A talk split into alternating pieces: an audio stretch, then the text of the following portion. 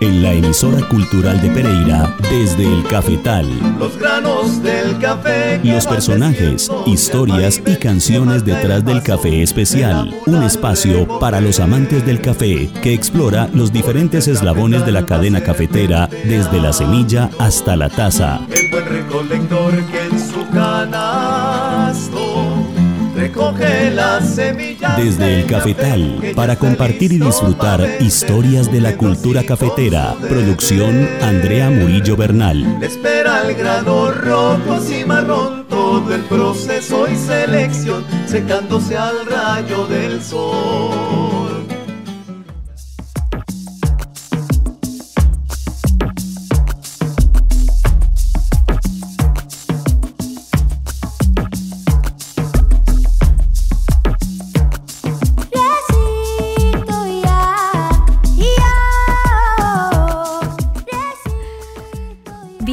Bienvenidos sean todos a este espacio cafetero en la emisora cultural de Pereira. Yo soy Andrea Murillo Bernal y los saludo esta noche desde el Centro Cultural Luz y Tejada en la ciudad de Pereira, casa de la 97.7 FM.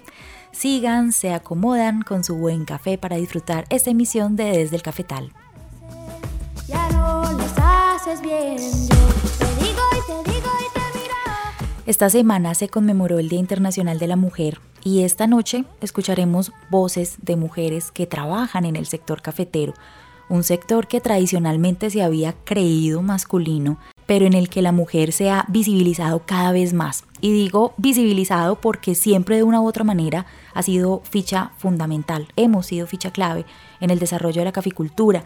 Siento que hablar del reto de ser mujer en la industria, que sea, se nos llevaría varias sesiones.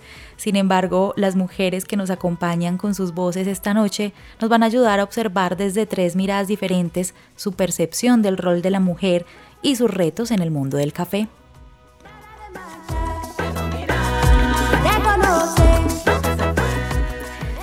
Las tres mujeres que aceptaron hoy la invitación a Desde el Cafetal son Alba Torres, creadora de la tienda de café Café Torres de la ciudad de Pereira, Yolima Ramírez, productora de Café Indio Ramírez, y Lina Bermúdez, que se desempeña en el sector turístico como guía cafetera y quien para mí es una gran contadora de historias cafeteras y quien también como regalo nos cuenta un poco también sobre esas huellas principales de la mujer en el mundo del café.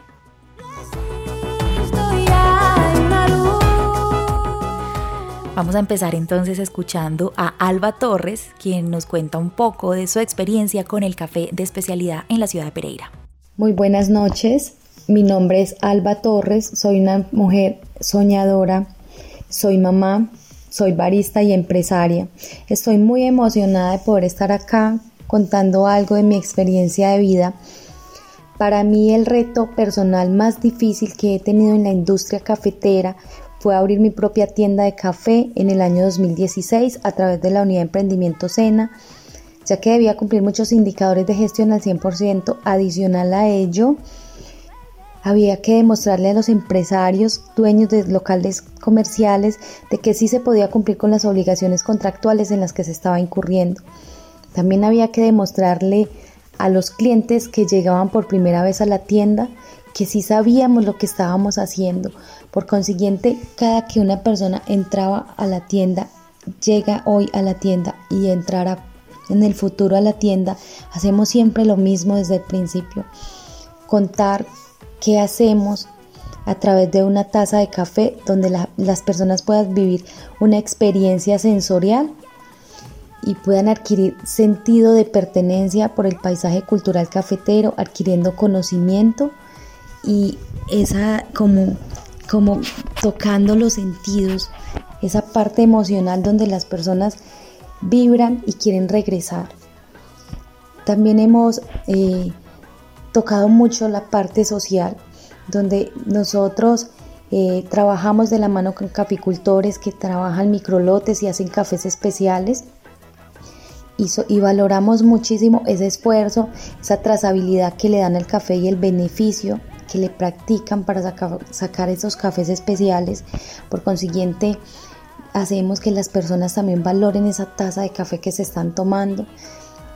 Y yo pienso que de alguna manera Alba Torres o Café Torres eh, ha generado algo de, de cultura y algún granito de arena para cambiar como ese tabú que se tenía antes del café y mostrando las nuevas tendencias que tenemos hoy en, nuestra, en, nuestro, en nuestro eje cafetero y también a nivel nacional o mundial que el, café ha cambiado muchísimo y ya hay muchísimas tiendas que también hacen muy buenas prácticas, ¿no?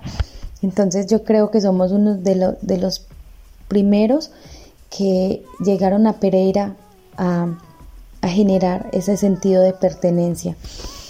Y nada, me siento muy feliz, de verdad, de, poder estar en esta, en esta industria tan bonita, en este mundo de café.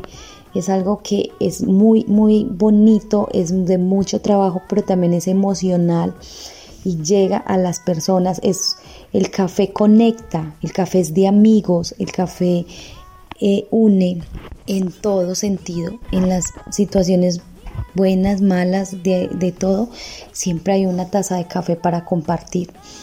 Y no una de las cosas que más me parece bonitas aquí en Pereira es que las tiendas de café que existen no somos competencia, somos aliados para transmitir ese mensaje de que realmente el café es, un grano que tenemos que valorar porque es que detrás de, cada taza hay una historia que contar, hay una trazabilidad, hay un, un eslabón o una cadena grandísima como los caficultores, los trilladores, los tostadores, el barista y el cliente final que es la persona que va a poder deleitar una taza de café.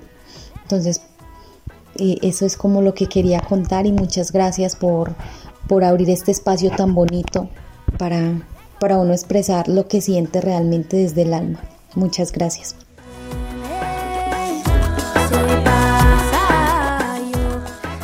Alba Torres ha asumido con gran altura el reto de ingresar al mundo del café de especialidad. Verla, por ejemplo, en su tienda no solo ejerciendo su profesión de barista, sino también tostando el café que le va a ofrecer a sus visitantes, haciendo un especial esfuerzo por compartir con el cliente todo lo que hay por aprender sobre el café, sobre la caficultura, sobre el paisaje cafetero. Toda esa pasión lo lleva a uno eh, como a tener una experiencia en la tienda de café de especialidad, una experiencia a otro nivel.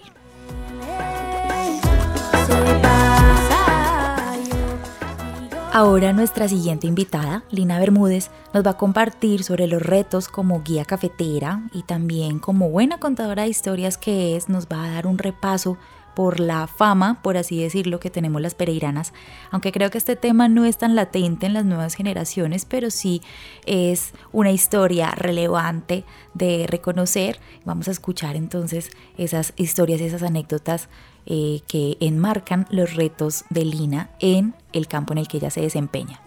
Hola, buenas noches. Mi nombre es Lina María Bermúdez. Yo soy hija, nieta y bisnieta de caficultores. Tengo una marca de café que se llama Café de Mi Esperanza y es café de nuestra finca en Quinchía.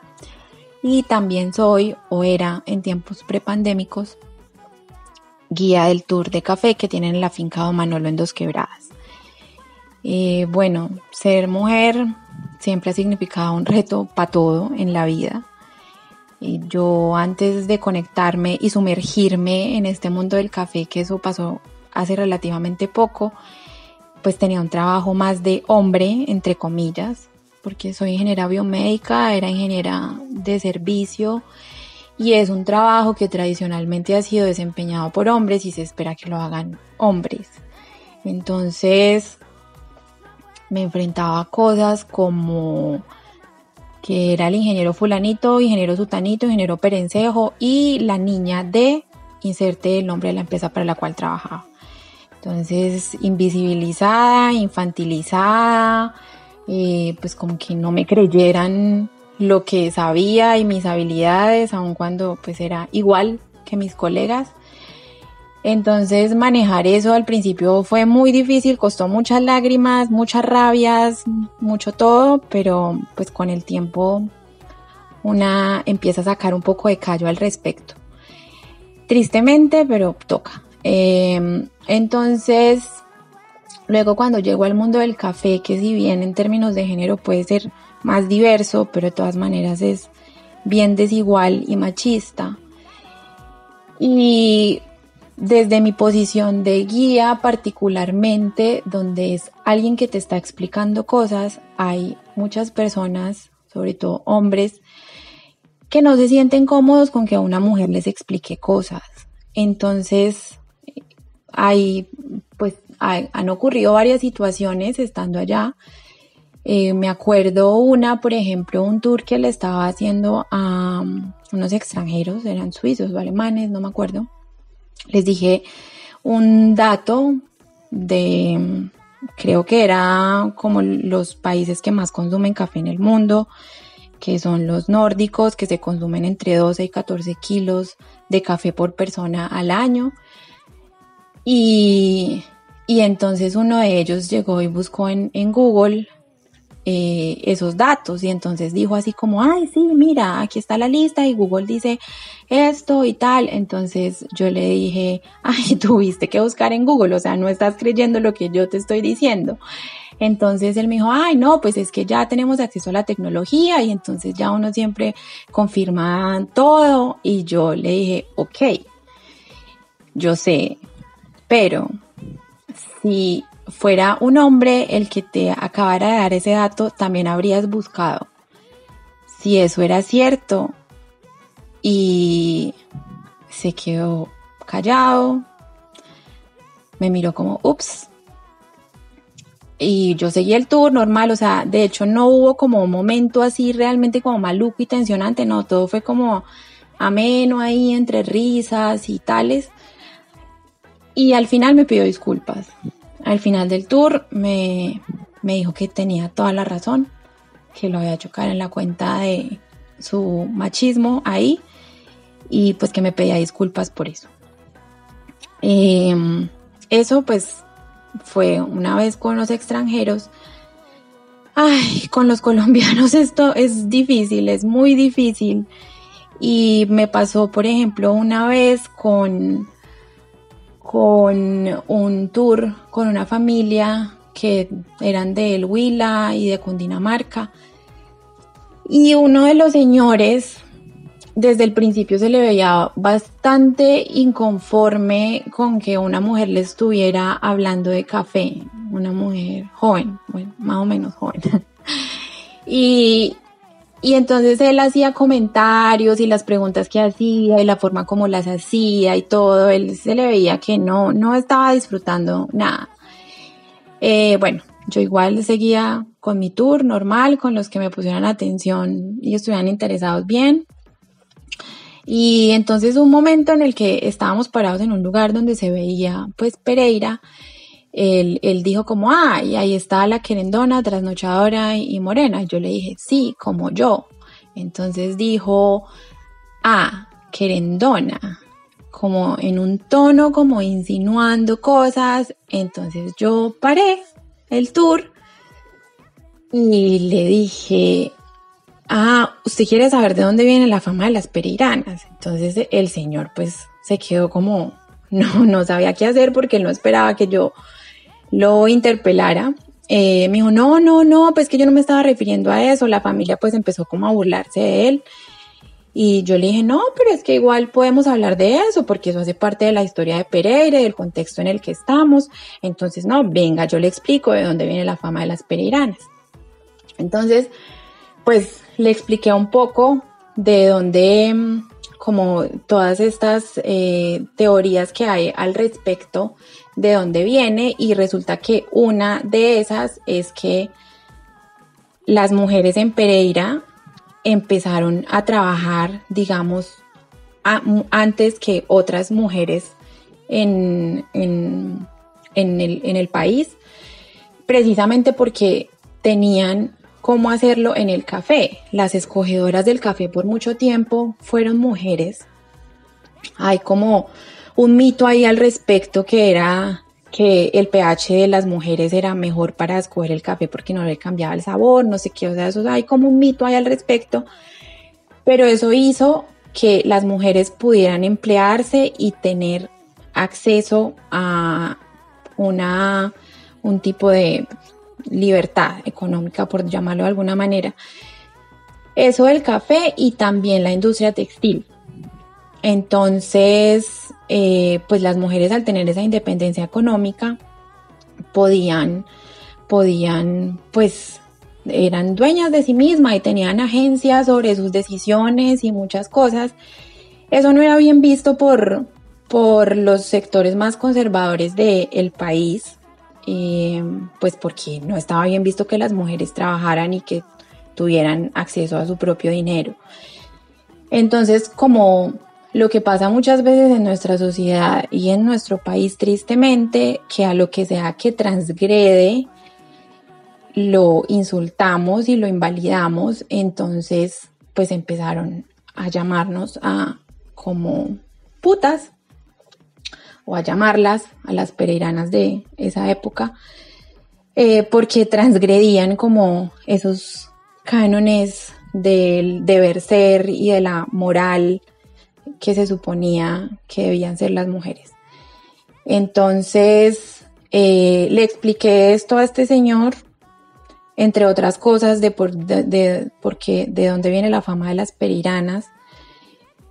Y ya él se quedó calladito, muy bello. La familia al final era como, uh, y no volvió a decir nada en todo el tour.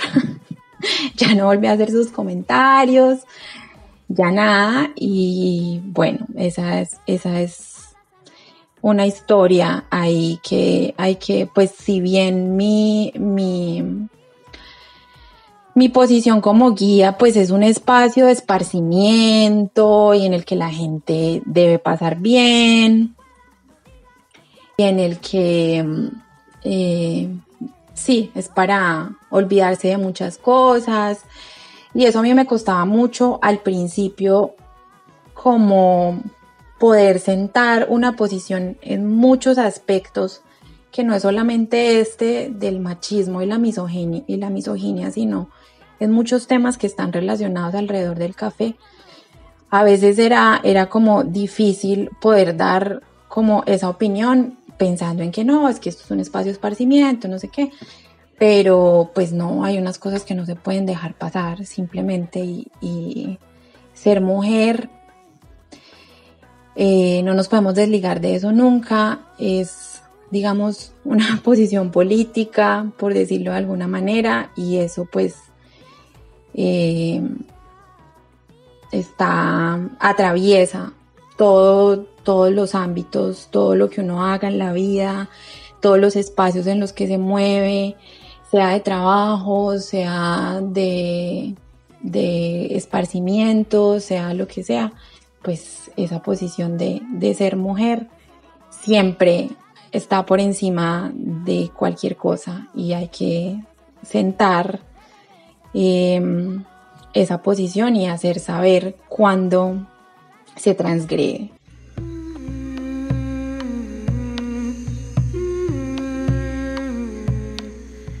Sí, definitivamente hay temas que no se pueden dejar pasar y temas que es importante reflexionar, como es el caso de las brechas entre hombres y mujeres en el sector cafetero, no solo en Colombia, sino en todos los países productores.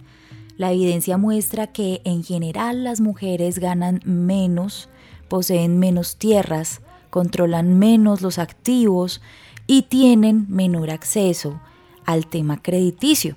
Esto se debe a las brechas preexistentes en nuestra sociedad, agregando ineficiencias a la cadena de valor del café. Esto se traduce también en oportunidades desiguales para los y las trabajadoras de la industria del café, generando un límite de desarrollo en la cadena.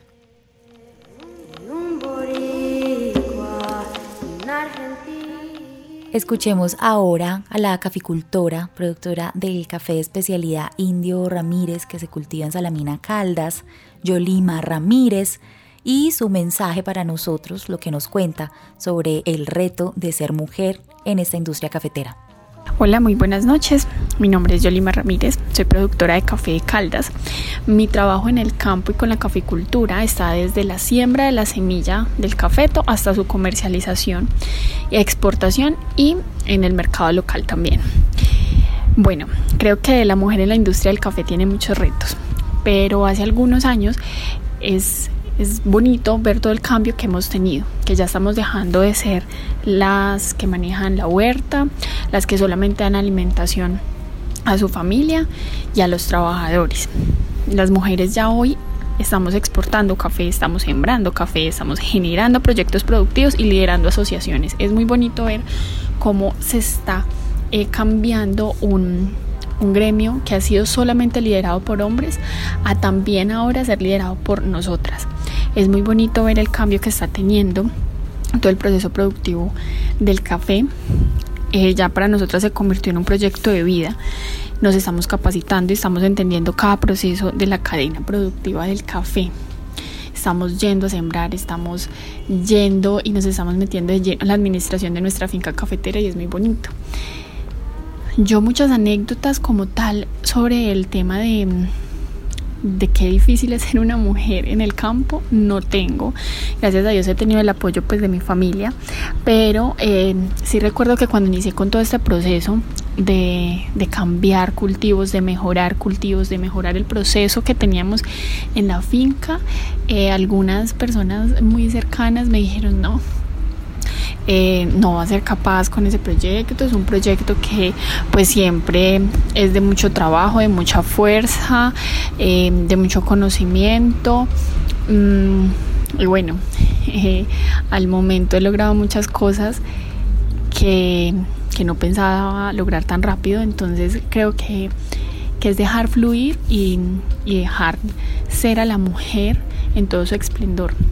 Nosotras somos capaces con todo lo que nos propongamos en la vida eh, y es bonito, es bonito ver que la mujer está liderando la industria del café en estos momentos. Bueno, y con respecto a las historias de mujeres en la historia del café, pues empecemos por el origen de todo que es Etiopía, por lo menos el origen de la variedad de café que sembramos en Colombia, que es el arábigo.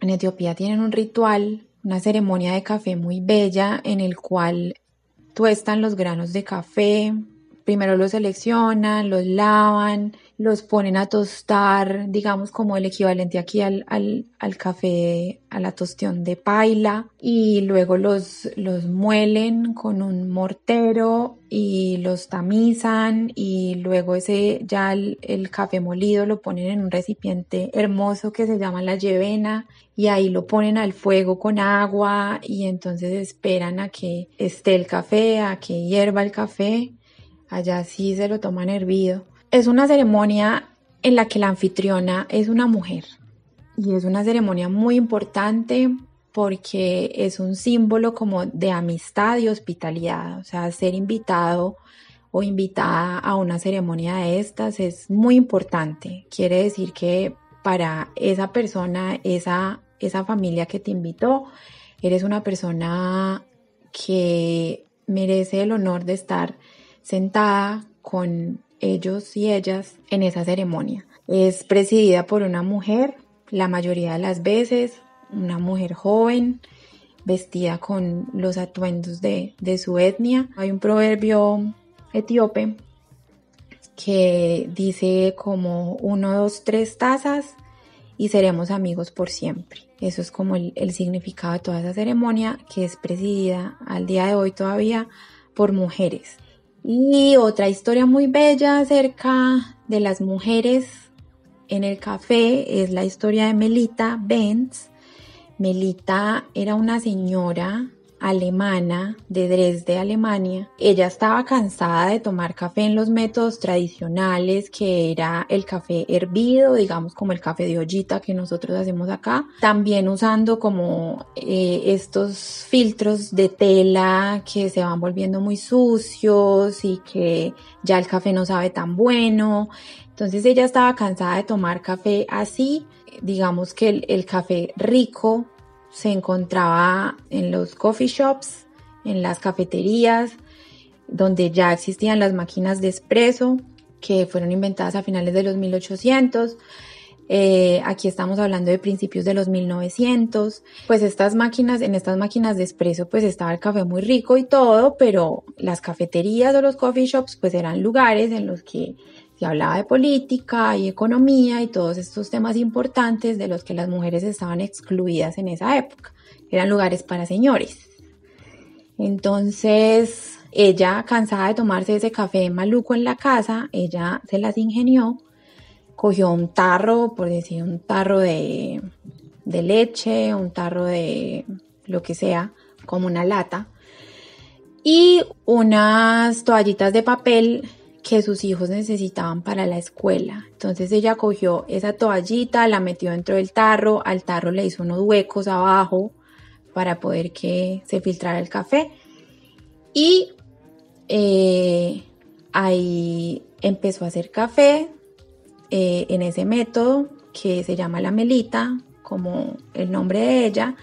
Patentó ese método en 1908 y empezó con, su esposo con una fábrica de filtros y de cafeteras que todavía es muy conocida en el mundo, que es la marca Melita. En esta parte del mundo a nosotros no, no es tan familiar, pero en buena parte de Europa todavía es muy conocida la marca Melita. Eh, y ese es el precursor de todos los métodos que existan ahora de filtrado por goteo, incluida la cafetera de la casa. Eh, o todos estos métodos pues ya más bonitos como el, la B60 y la Chemex, pero digamos el principio es el de la melita. Y es muy bello eso porque la melita sale de una cocina de una mujer que se dedica a los trabajos de cuidado de su hogar y de sus hijos.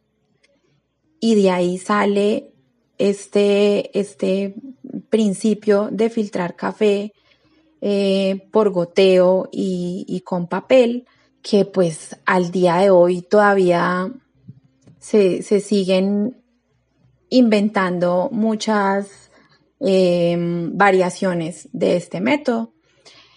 Y salió de ahí, de una cocina y de una ama de casa. Entonces es muy, muy bello. Y Melita Benz también después de haberse convertido en esta mujer empresaria con su marca y su fábrica de filtros y de cafeteras, pues ella de todas maneras desde esa posición siempre fue defensora y muy justa con los derechos de sus trabajadores y trabajadoras y por eso también fue conocida. Y es muy importante también reconocer eso. Acabamos de escuchar a Lina Bermúdez, quien nos compartió valiosas historias que demuestran el peso de la mujer en la gran cultura cafetera mundial. Y con ella despedimos nuestra cita cafetera de esta noche. Muchas gracias a Alba Torres, a Yolima Ramírez y a Lina Bermúdez por acompañarnos y gracias a ustedes por su sintonía. Yo los espero el próximo jueves a las 7 de la noche aquí desde el Cafetal. Bolivia.